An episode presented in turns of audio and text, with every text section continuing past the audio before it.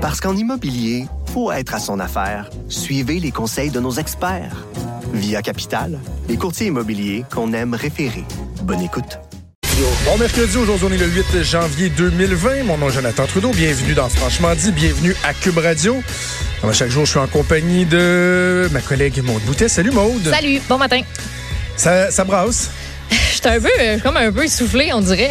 Oui, ça oui. n'arrête plus les nouvelles d'importance depuis, euh, depuis la nuit, en fait. Ça brasse dans le monde. Ceux qui pensaient Ouais. qu'une semaine de retour de vacances euh, du temps des fêtes, c'était tranquille. Euh, non. Il y a entre autres beaucoup de stations de radio qui décident de faire rentrer leurs équipes régulières euh, uniquement la semaine prochaine. Je, suis Ouais. content qu'on soit là. Nous, je suis content qu'on soit une équipe complète euh, et présente pour vous parler de ce qui défrait la manchette. Évidemment, euh, on va revenir dans l'émission sur euh, la réplique de l'Iran euh, envers les États-Unis. Bon. euh, Quoi, une vingtaine de missiles qui ont été lancés euh, sur euh, deux, euh, deux, deux euh, installations stratégiques de la part euh, de deux installations stratégiques américaines.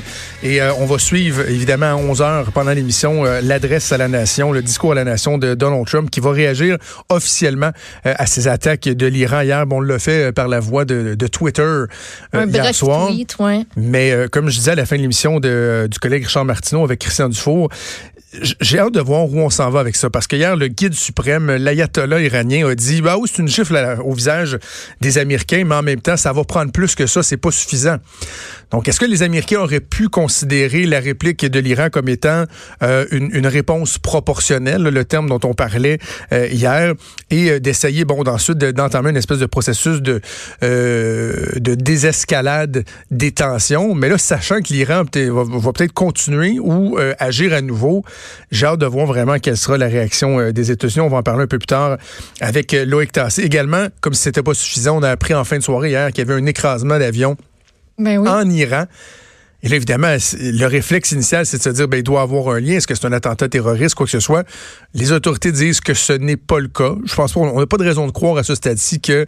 euh, On l'écarte. euh, C'est ça, que cette on n'est pas sûr, mais Voilà, ça, ça il semblerait que ce serait un problème euh, mécanique. Plus d'une soixantaine de Canadiens qui étaient à bord euh, de cet avion-là. On va en parler avec l'expert en aviation, Jean Lapointe. D'autres nouvelles qui a fait beaucoup jaser plus près de chez nous hier, c'est l'annonce de l'Obla qui supprime 800 emplois à Laval et à Ottawa. Plus précisément, chez nous au Québec, c'est 550 des employés de l'entrepôt L'Obla à Laval qui vont perdre leur emploi d'ici deux ans.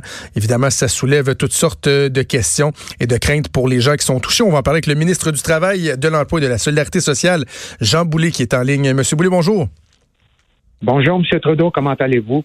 Ben, ça va très bien. Je vous souhaite une bonne année 2020. Encore beaucoup de pain sur la planche. Merci, bonne et heureuse année à vous aussi, à, à tous ceux et celles qui nous écoutent.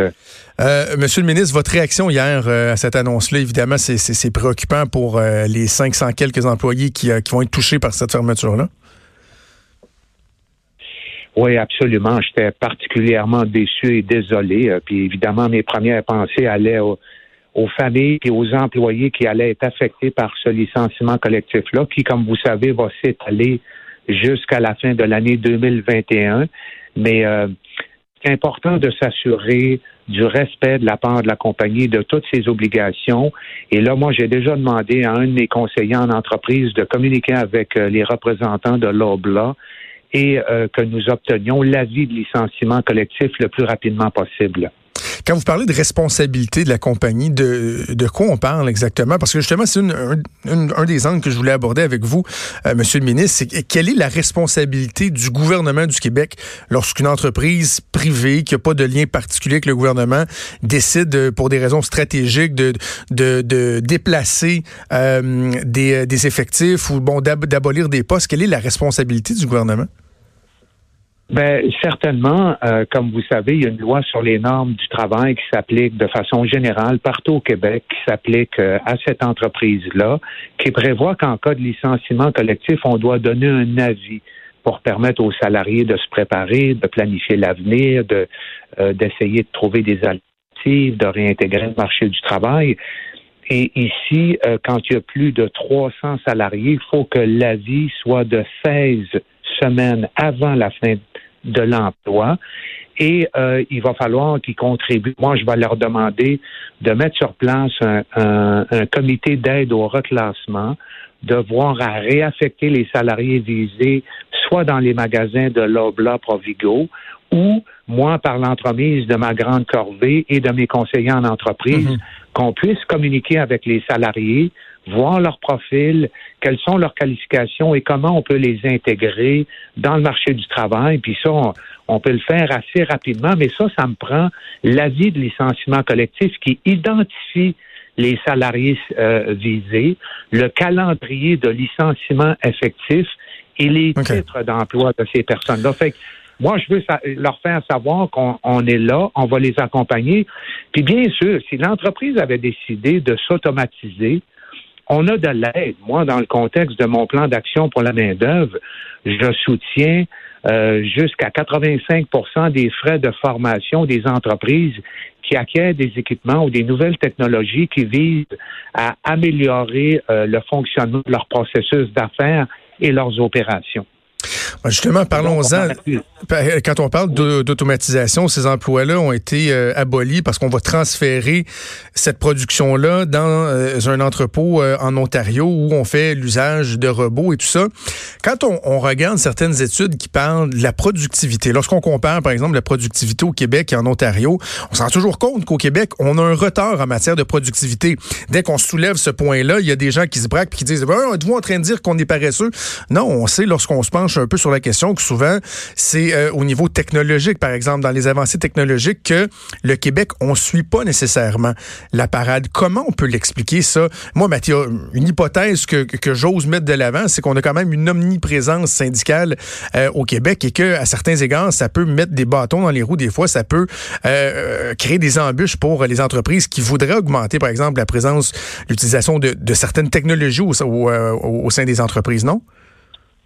Oui, vous faites un bon diagnostic, M. Trudeau. D'abord, euh, oui, on tire de la pente en termes de taux de productivité. Quand on se compare avec l'Ontario seulement, on réalise que si on avait le même taux de productivité qu'en Ontario, l'effet sur le PIB par habitant serait équivalent à l'ajout de 500 000 emplois dans le marché du travail. Puis je comparais aussi notre taux d'automatisation avec euh, l'Allemagne, les États-Unis, la France, et on a un retard considérable.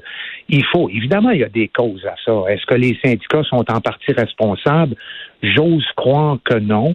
Euh, Monsieur Boulay, Monsieur Boulay, je, je comprends que vous voulez euh, ménager la chèvre et le chou avec les syndicats, mais on, connaît la dynamique syndicale au Québec, le taux de syndicalisation qui est tellement important. Parce que moi, je, sais que vous, vous pouvez pas le dire comme ça, mais la question que moi je me pose, c'est que là, il y a 545 emplois qui sont perdus à Laval. Est-ce qu'à quelque part, au cours des, des dernières années, dans certaines discussions, certains processus, il n'y a pas une possibilité d'amener davantage de technologie, de moderniser l'entrepôt de Laval, qui peut-être, je sais pas, moi j'ai un chiffre comme ça, aurait entraîné la perte de 100 emplois, mais qui aurait quand même maintenu 450 emplois au long cours, mais que finalement, non, non, on a tellement résisté, les syndicats ont, tellement mis leur poids dans la balance pour empêcher ce type d'opération que finalement, on est perdant sur toute la ligne en bowling. Ce genre de scénario-là, ça peut arriver au Québec ça mérite considérablement euh, qu'on tienne ce, euh, puis, qu'on puisse penser que les syndicats sont des freins à l'augmentation des de la productivité des entreprises au Québec.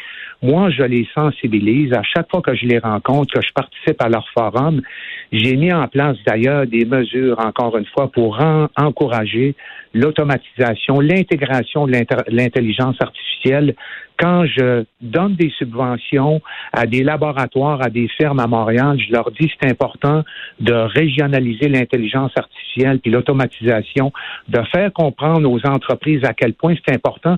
Mais quand je réfère aux entreprises, je réfère aussi aux syndicaux. Et il faut constamment faire de la pédagogie mhm. euh, auprès non seulement des employeurs, des syndicats et des travailleurs.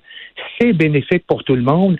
C'est la voie de l'avenir faut pas travailler plus au Québec, faut travailler mieux, et ça, ça implique qu'il faille robotiser, automatiser, informatiser, faire de la recherche, ah, développement, innover.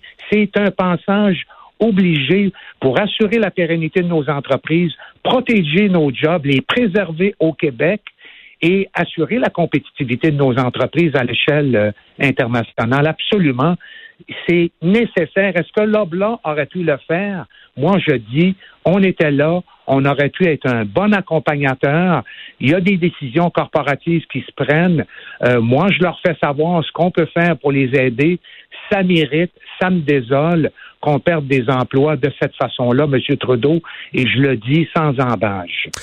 Est-ce qu'on a raison de croire, euh, Monsieur le ministre, que, euh, bon, en raison de la pénurie de la main-d'œuvre, vous avez fait euh, référence à la Grande Corvée, une des initiatives que votre gouvernement a mises de l'avant pour, pour s'attaquer au problème de pénurie de main-d'œuvre? Est-ce qu'on a raison de, tu sais, je veux pas dire minimiser, parce qu'évidemment, il y a, des familles, il y a, y a des situations financières qui sont en jeu, mais dans un contexte de pénurie de main-d'œuvre, est-ce qu'on peut euh, être optimiste par rapport aux chances de ces gens-là de, de, de, se retrouver un emploi comparativement dans une, situation de rareté d'emploi, par exemple? Je pense que euh, la plupart vont même pouvoir être réaffectés euh, au sein de Provigo, Lobla, peut-être à leur centre de distribution ici au Québec, à Boucherville mais certainement que le marché du travail au Québec, tenant compte de la rentrée de main-d'œuvre, a les bras complètement ouverts. Et moi, je vais m'assurer encore une fois de les prendre main dans la main et voir comment ils peuvent revenir au travail le plus rapidement possible. Heureusement, on a du temps. Il y aura un comité d'aide au reclassement. On mettra en place un plan de formation. On s'assurera que tout le monde euh, est en mesure de bien répondre aux besoins euh, de nos employeurs au Québec euh, dans ce contexte-là de rentrée de main-d'œuvre qui est toujours réglé. Ben, Monsieur le ministre, on va suivre euh, ça avec euh, beaucoup d'intérêt, notamment toute la situation justement de la pénurie de main-d'œuvre. Je sais que vous êtes euh, à l'ouvrage.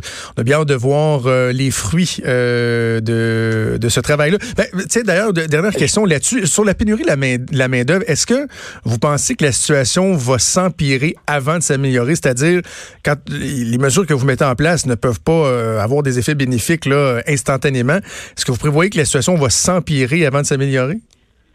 Non, euh, je pense que ça s'est déjà un peu amélioré. Il y a eu une diminution de 3750 postes vacants.